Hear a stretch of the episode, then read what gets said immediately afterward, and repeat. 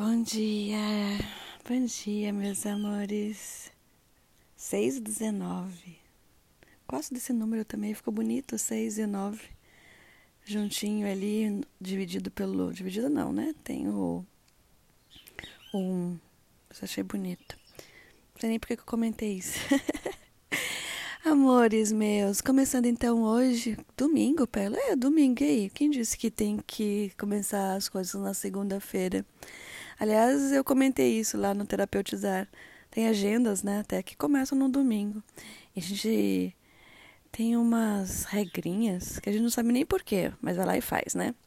Então, de hoje em diante, até quando a gente sentir que vale, que tá gostoso e que tá leve, vamos dividir aqui em sites. E geralmente vai ser agora de manhã que me vem muitos.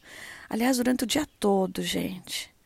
E uma das coisas mais bacanas nessa jornada do, do despertar, do autoconhecimento, do partilhar, é justamente estar atento a esses pequenos insights, mensagens, é, dicas, enfim, sinais que o universo vem e manda e dá para você assim de bom beijado, só que a gente acaba deixando passar.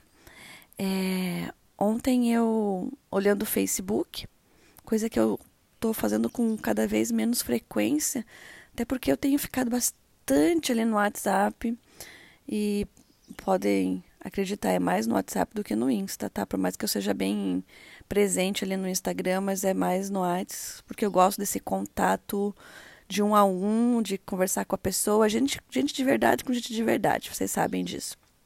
E aí é, veio um texto que eu vou dividir aqui com vocês, que é dessa tribo africana.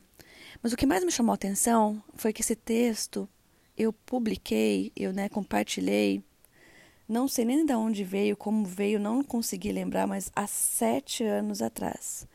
Sete anos atrás, gente, eu não estava nem sonhando em estar consciente como estou agora e nessa, nesse caminhar, fazendo o que eu estou fazendo hoje, nesse servir, nesse propósito. Então, o que me veio, além do texto ser lindo, muito rico de conteúdo e de ensinamento, é algo que realmente abraça a alma, porque assim, quem nunca errou, né? Quem não tem medo de errar, quem já foi julgado, né, sofreu demais por ter errado e não ter sido acolhido, compreendido, não ter tido uma segunda chance de consertar e corrigir aquele erro. Então, o erro é algo que diariamente vive, né, estar com a gente no nosso dia a dia. Eu vou dividir o texto para quem não viu, mas não só o texto, mas também o que me chamou a atenção foi o time, o tempo, há sete anos atrás. E essa sementinha que eu quero deixar hoje com vocês aqui. Às vezes você está se cobrando tanto, né, pra, por ser evoluído, para estar tá, é, disparado na frente. Olha isso.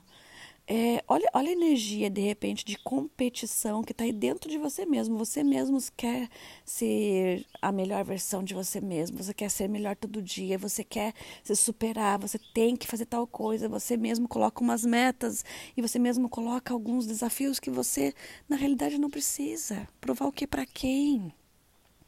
E a questão do tempo é assim, gente.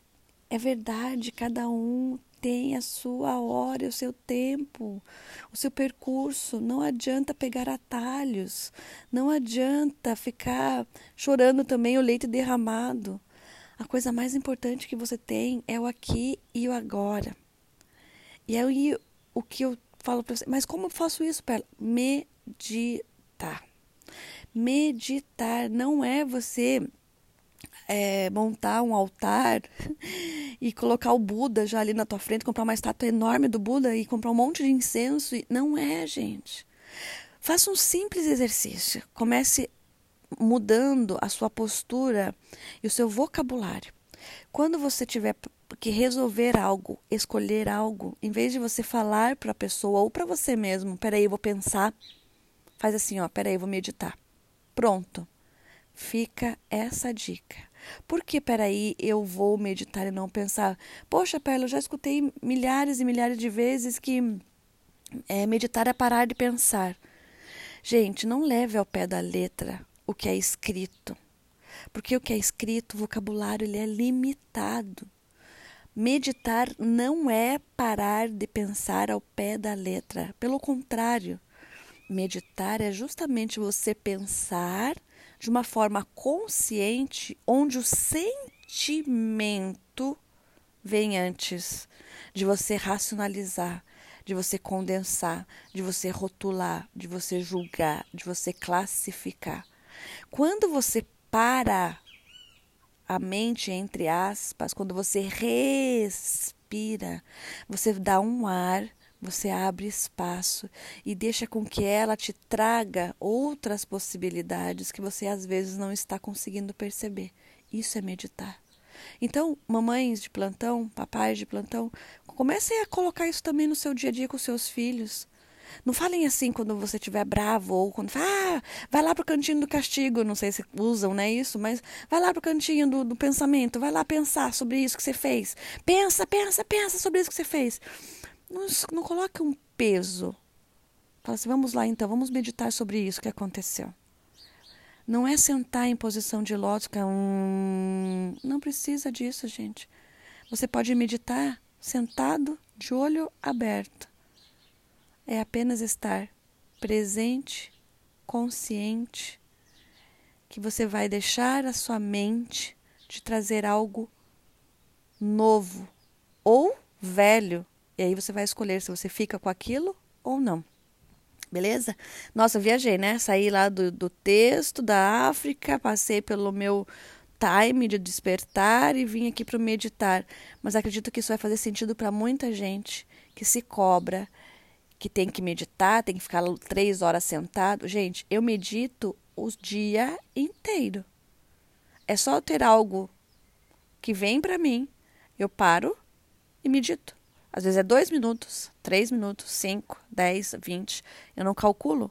É quanto eu preciso de ar para receber, ressignificar e começar a agir em cima daquilo que eu recebi. Certo? Amores, lindo domingo para você. Aqui tá começando a aparecer o sol e a gente se fala amanhã.